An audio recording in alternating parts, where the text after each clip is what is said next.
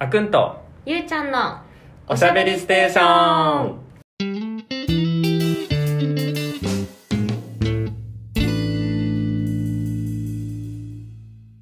皆さんこんにちはこんばんはこの配信ではあくんとゆうちゃんが最近気になるトピックについて気楽におしゃべりしていきますよろしくお願いします。お願いいたしますはい。今回は、推し活についておしゃべりをしていきまお楽しいす。も推うし活してますか推し活してますか最近ちょっとお休み気味なんであ、すおけ休どみ。うんうんあのちょっと前までしてましたねうーん。あ、推し活は波があるの私は波があるガーって追う時は追うんだけど一旦こう小休止入ると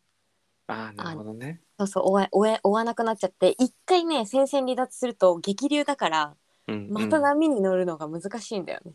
なるほどね。そうみたいちょっと、あの、推し活してないの、もう、かれこれ、10年近く推し活をしてないので、ちょっと今回、ちょっとみんなと推し活について勉強していこうかなと、はい、思って推し活を持ってきました。なはいはい、じゃあ、推し活のことを、まあ、ちょっと全般的に知るために、博報堂さんが、えっと、2022年に行った、えっと、コンテンツファン消費行動調査2022っていうところをちょっと一緒に見ていきながら、推し活について考えていきます。はい。はい。で、えっと、まあ、この、コンテンツファン消費行動調査とは何ぞやっていうところでいくと、あの約1000以上のかのコンテンツで11カテゴリーに分けて、えっと、どれくらい、えっと、それが人々にリーチさせてリーチしていてどれくらいあのお金を出させる支出喚起力があるのかっていうのをランキング形式で、えっと、調査さされたものです。で、えー市場規模っていうものが小さくなっていって、えっと、リアルイベントとかレジャーとかそういう外に出ていくようなものっていうものが、えっと、市場として増えていってますというのが、えっと、まず一番最初の大きな、えっと、変化として出てきてますと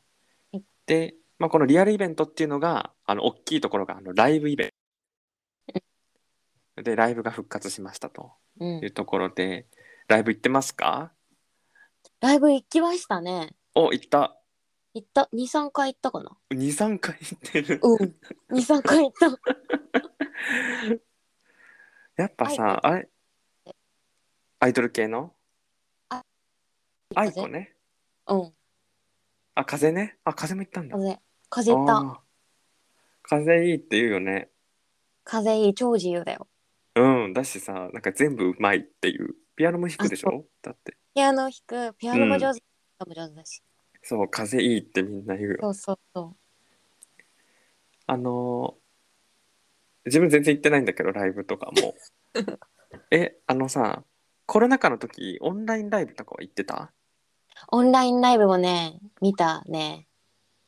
見た見た何回何回か見たよ。う三ん四回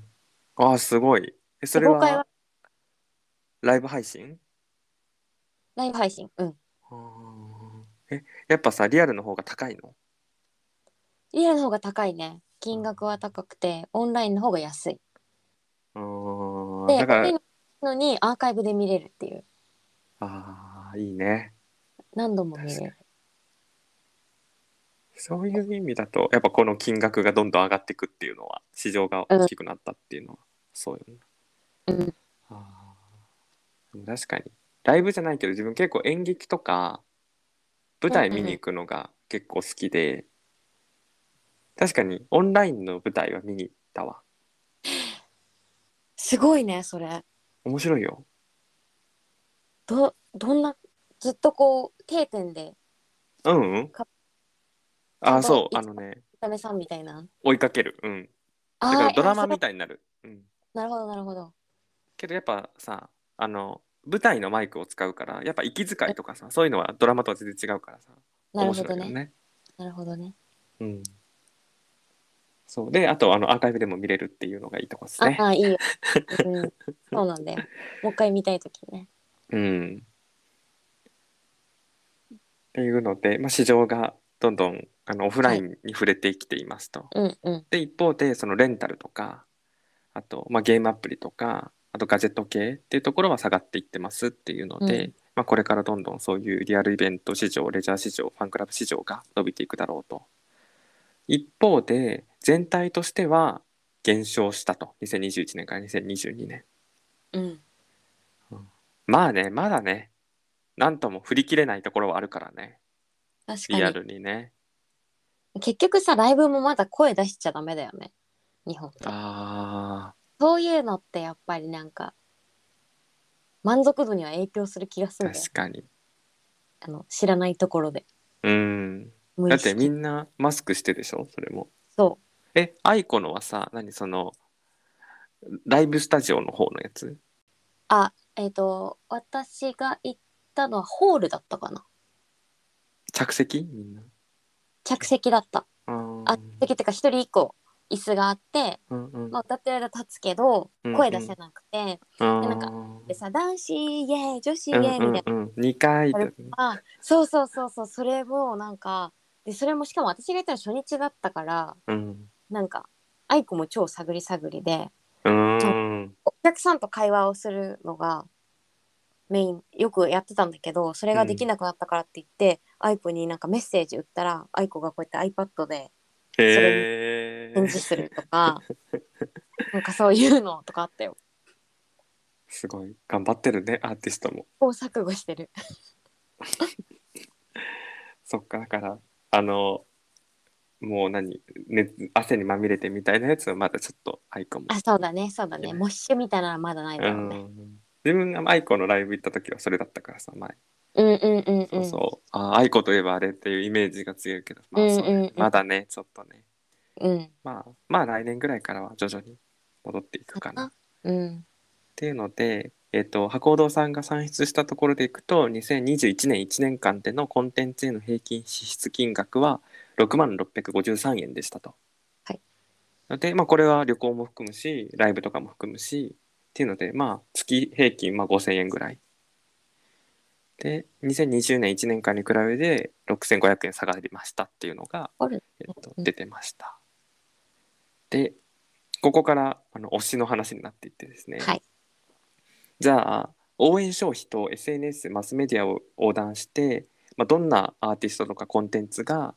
えー影響力が大きかったのかっていうところが出ていて、まあ、どれくらいの人にリーチしたかっていうと、1位は「鬼滅の刃」がうん約1485万人。まあもう一時期もう鬼滅フィーバーでしたから。もうハラスメントだよね見た君見原てないね。 一の方。みなあれ全集中ね。全集中。 で、その次が呪術が来て、うんで、えーアニメが続くね。名探偵コナン、ワンピース、進撃の巨人で、6位にヒゲダンがうん入ってきてますと。で、その後エヴァが来て、エヴァンゲリオン去年、あの、公開されましたんで、最後、うん最終作。で、あいみょん、ドラえもん、東京リベンジャーズという順番で来てますと。で、じゃあ、何がお金を使わせたのかってところでいくと、1位が鬼滅の刃、うんす市場430億円。ごいで、次がモンスターストライク。あの、スマホアプリだよね。そうだね携帯のゲームだねうん、だから課金税ってことだよね、多分ね。そうだねすごいすねごくない ?395 億円だよ。課金の積み重ねが395億円になるってすすごごすいぎねる。すごすぎるちょっとね、手出したことがないからどんなもんかがわかんないんだけど、うん多分もうこれ課金しちゃうよ。なっちゃうんだろうね次に関ジャニ。はい。 364億円。すごい患者になんかあった関ジャニ。これ2022年かそう。ライブはやってたけどねあ、ライブってことか。ライブやってたよあー日産スタジアムでやってたと思う今年の7月まあグッズ収入とかもすごいだろうしね。そうだねそうだね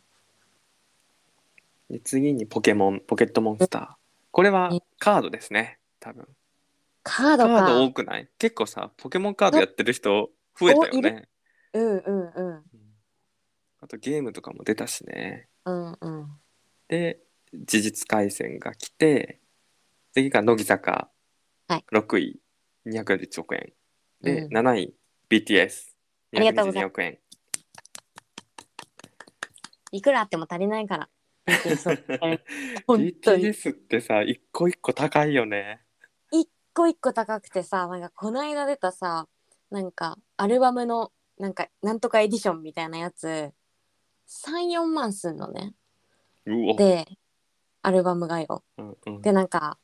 全世界で同じ金額で売るからうん なんかブラジルかどっかのなんか平均月収みたいな なんかまあブなるラほどジねル人。たちが何なのみたいなあーうん買えないっていう騒動になったっていうのが一個あったねそれぐらい高 い本当にお金かかる K-POP はうん。だしさ、BTS ってさ、すごい高いブランドとコラボしないあーまあでもそんなこ結とも構ない。 K-POP は売れるとハイブランドあそーうそうだよね。だしなんか BTS がうまいのは彼ら自身がまあコンテンツだし彼らが作ったキャラクターもコンテンああ、ツだし確かに。推したアニメキャラみたいなのもコンテンツになるの。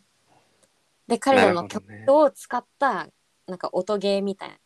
なうん音のゲームみたいなのもあるしとかってもう超派生していくわけうん。もう切りないよねすごいね。ていうかさ、やっぱうん、まあ、この後、ワンピース、スノーマン、ガンダムって続くんですけど、うんやっぱこの中で、何その日本発信じゃないのって BTS じゃん。確かにあと全部日本発信だうねん、ってなると日本が1位じゃないはずなんだよ BTS のこの支支出の市場ってうんうん市場規模がさだからもう BTS って世界中で見るとすごいことになってるよね。ねほんとそうだよねうんい、くら稼いでんだろうって感じじゃない、うんいやほんとそう思うよ。 あとなんか「ワンピースと「ポケモン」あたりが分かんないけど確かに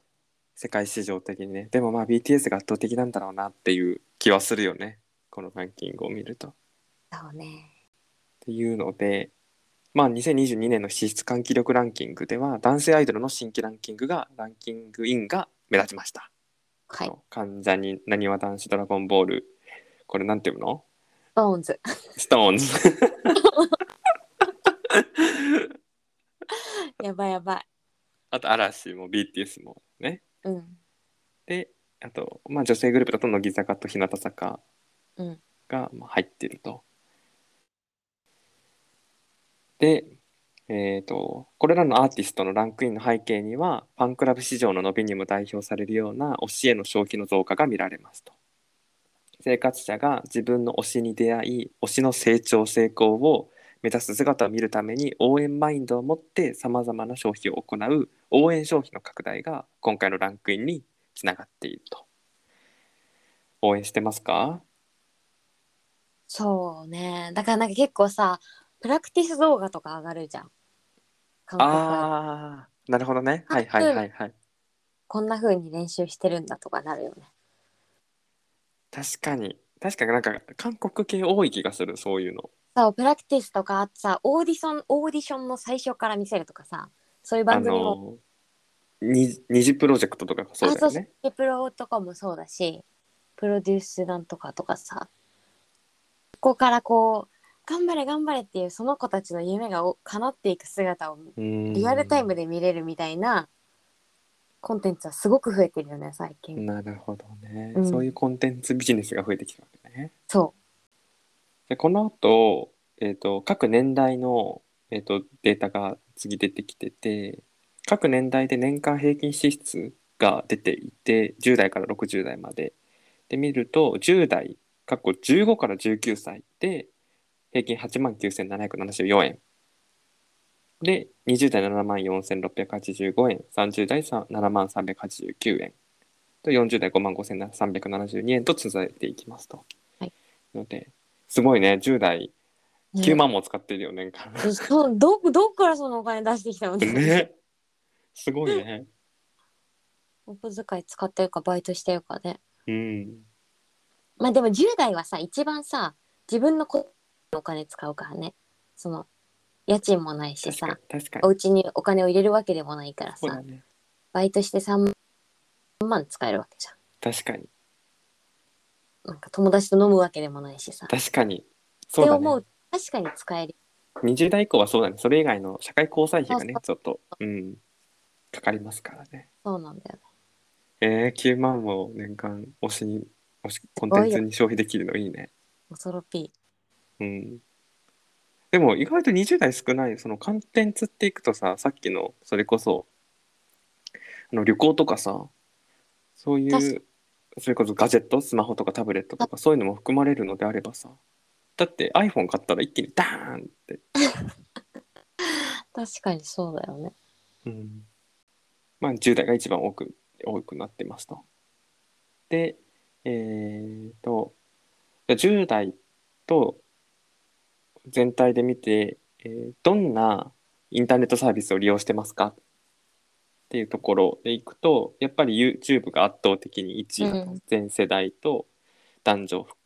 の10代を見ても YouTube が一番、うんえー、と使われているインターネットサービスで、まあ、ここから情報を得ている可能性が高いというのが見えてきてますと。で他で見ると,、えー、と10代は Twitter、Instagram がどちらも70%、75%超え4人に3人は使ってるという状況でそれに続いて TikTok、インスタストーリーが続いていますと。でここに出てくるのは Twitter、インスタ、TikTok、インスタゼンリー、ピクシブ、ピンテレスト、メルカリ等々が出てきますがい、全部使ってますえっ、と TikTok はあインストールしてるけどほとんど見ないえ、これって登録しないと見れないの ?TikTok って。インストールすれば見れるの ?YouTube みたいなイ感ンスじトールしてれば見れるんじゃないかなあ多分うんうん多分アカウントないは全然ね、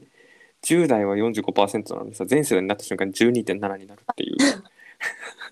にいくつも見れないよねなんかあー、確かに。正直うん。うんあと、ゼン2つリー3はつがゼンリーとかはもう、わけがわかんないもんも位置情報アプリですね。う友達の位置情報しても何も楽しくない本当無だよね え、でもなんか位置情報終わるんだよね。あ終わるのなんかてサービス提供終了みたいなので、なんか10代が嘆いてるみたいないやネットニュース見た気がする。いいのよ人は元来お互いの居場所分からず そうそうそう そう。そうなの。お互いね、知そうるよしもないところなんだから。そうなのよどうすんだろうね。え、なんか知って、え、知ってどうするんだろう。そう知ってどうするのだよねほんとよくわかんないこれはうん、私さ、なんか、ゼンリーってよく言われてたのが、あの、カップル同士で監視し合うみたいなさ。ねそれも本当によくわかんないうん。それもよくわかんないくて、なんていうの、なんか、どっちかがすごい浮気をしてて、もう罰だみたいなのであればまだ100歩譲るけどさ、なんていうの、お互いの信用のためにみたいなので交換するって言ってて、え、どういうこと違う信用してるからいらないんだよってそう感じ逆にそうそう前理ないと信そ用うできないってやばいよっていうそのなんだけど10代の子たちは別にあのカップル同士じゃなくて友達の位置情報も共有していると。う危ないよくすごいないね。うんというまあ結果が博報堂さんの調査からは見えていますと。はいでじゃあ推し活って何がいいのっていうところにちょっと話を移していきますと。うん推し活ってまあ、えー、とこれは、うーんとパナソニックさんがやってるえっ、とすごいよね面白いよねパナソニックってこんな調査もしてるんだなっていう、うんあのブルーレイディスクレコーダーをあのご春モデル5種類発売されたのであのうちのブルーレイディスクであのぜひ録画をしてくださいっていう意味であの調査をされてるんですけど。うんそうだよねうん、で普段じゃあ推し活って何やってますかとあの推し活をしていると答えた女性500名20代から50代に、えー、と聞いたところ、まあ、公式 SNS のチェックをしてますいあと DVD ブルーレイ見てますテレビを見てます。あと、イベントに、リアルでのイベントに参加してます。グッズ購入してます。CD を聞いてます。作品を買ってます。あと、テレビとか雑誌とかの露出状況を見てます。とか、あと、ファン同士の SNS をチェックしてます。っていうような、あと、オンラインイベントっていうのが出てますが、あの、昔やってた推し活の時はどれやってましたこれは今でも昔やってたというか今でもまあやってるんだけあどーゆるうんうん緩めにね。と公式 SNS はチェックするじゃん。てかフォローしてるから SNS はあ、見れ出ばてくるね。必然的に出てる。くるっていうのが一つ、テレビ番組もなんか面白いのがあれば録画したりうんうすんうんるかな、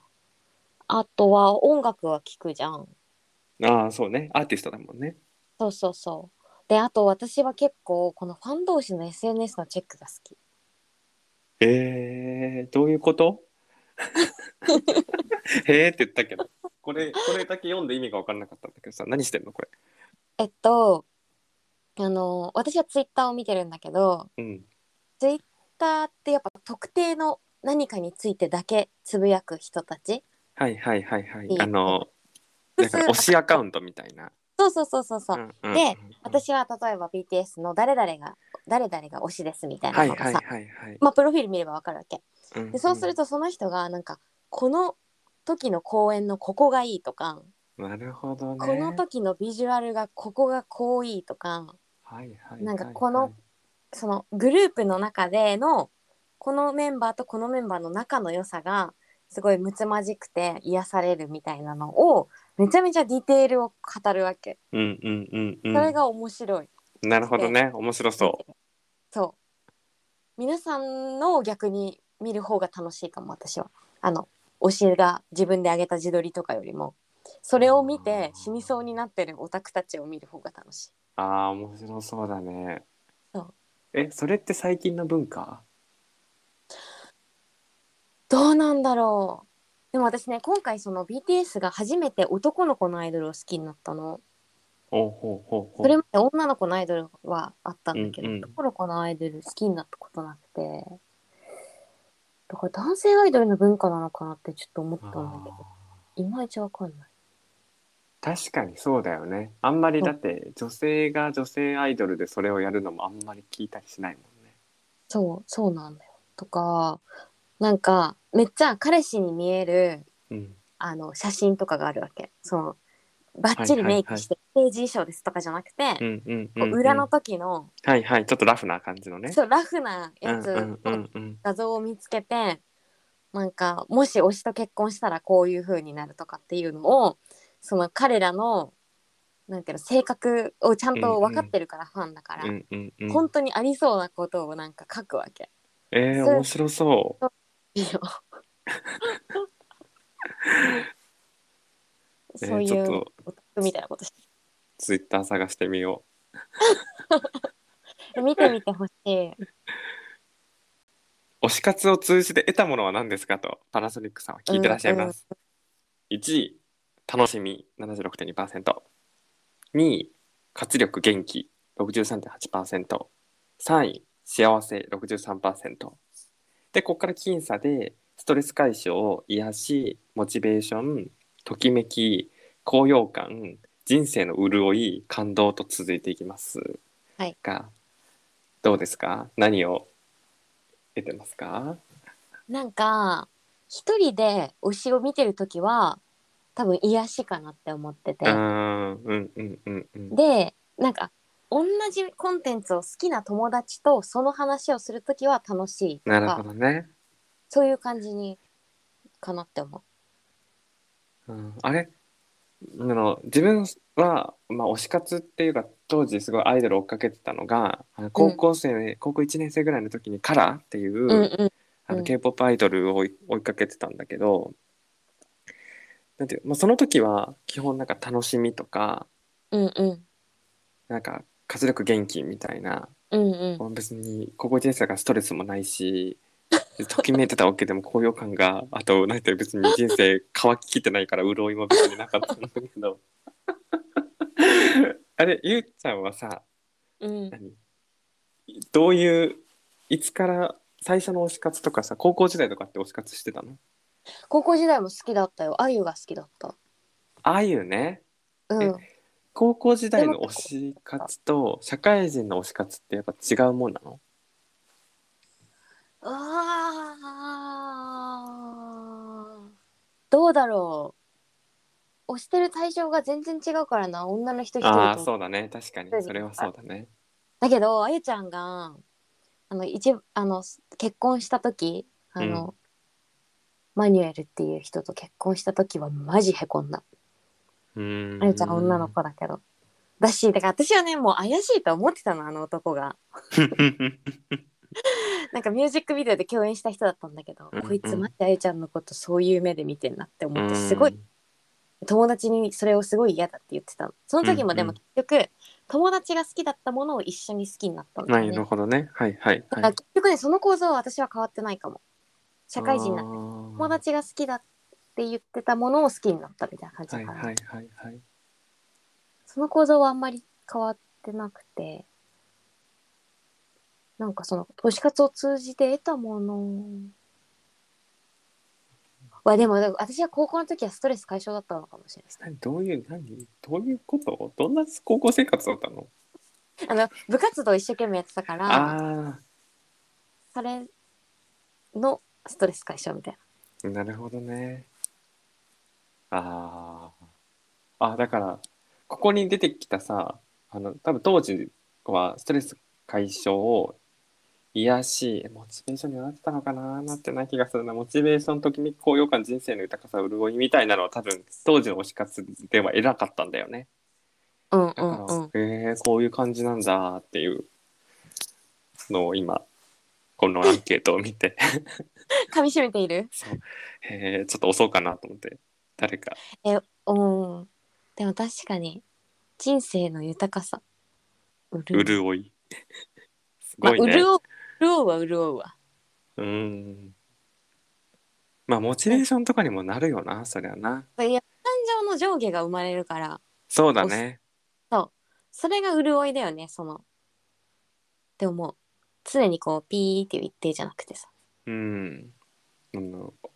声もあってですね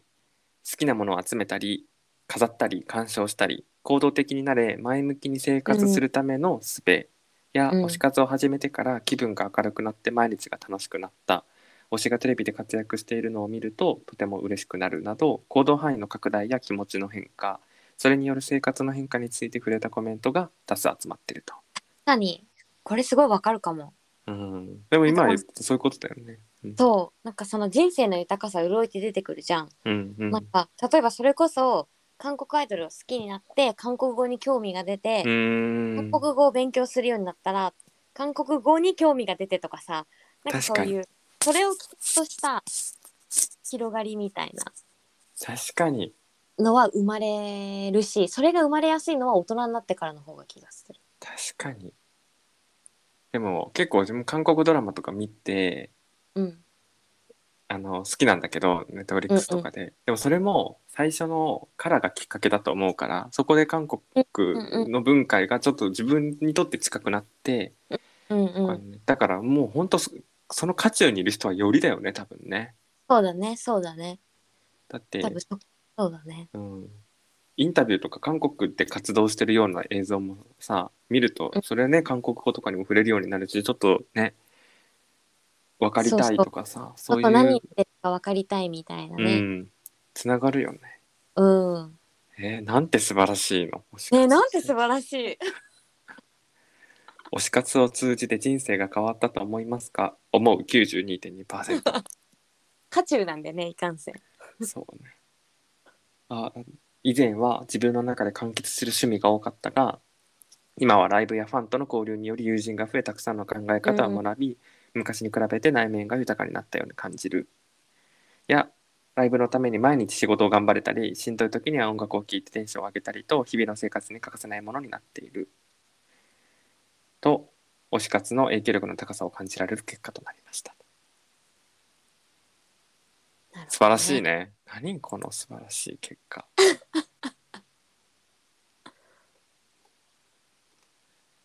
素晴とらしいいうことやっぱか人生変わったと思いますか人生変わったかもしれない変わったのかな変わったんだろうね変わったと思うだって押してなかったら韓国語勉強してないしあーちんちゃどうんちんそうちょいちょいねあっくんはねあの挟んでくるんですよ韓国語そう今あのクラスメートがうんうん韓国人の子がいてうんそうあ何個か知ってるよっつって「ペどうやリっコたパー ちんちゃんこまを」っつってえやだなんか絶妙だねっていうかそうちょっとドラマ好きでさみたいやなっていうのばっいてでも確かに自分が推し活してた頃は推し活っていうかねカラー好きだった頃は高校にこん同じくカラー好きな子が4人ぐらいいてうんうんうん400分の4とかだったけどうんでもなんかみんな属性違ったのうんうんうんだし全然交流もなくてクラスさあの高校クラス9クラスあったからうん一回も関わったことなかったのねみんうな、んうんなんだけどそこで一緒にライブ行ったりとかしたもんね、そうだねうん、だから新しい人との、強ねい、交流にはなるよねうんなるなるいいことだいいことだねあだし確かになんか高校生だったからやっぱりそのコミュニティは学内に閉じたけどうんやっぱ社会人になるとやっぱもっと広がるんだろうなとはそうだねそれは思ううんえー、推し活か。あ、そうか、ゆうちゃんは友達が推してて、それにつられてっていう感じだもんね。そうそうそうへえ、どうやって推し活すればいいのじゃあ、これから。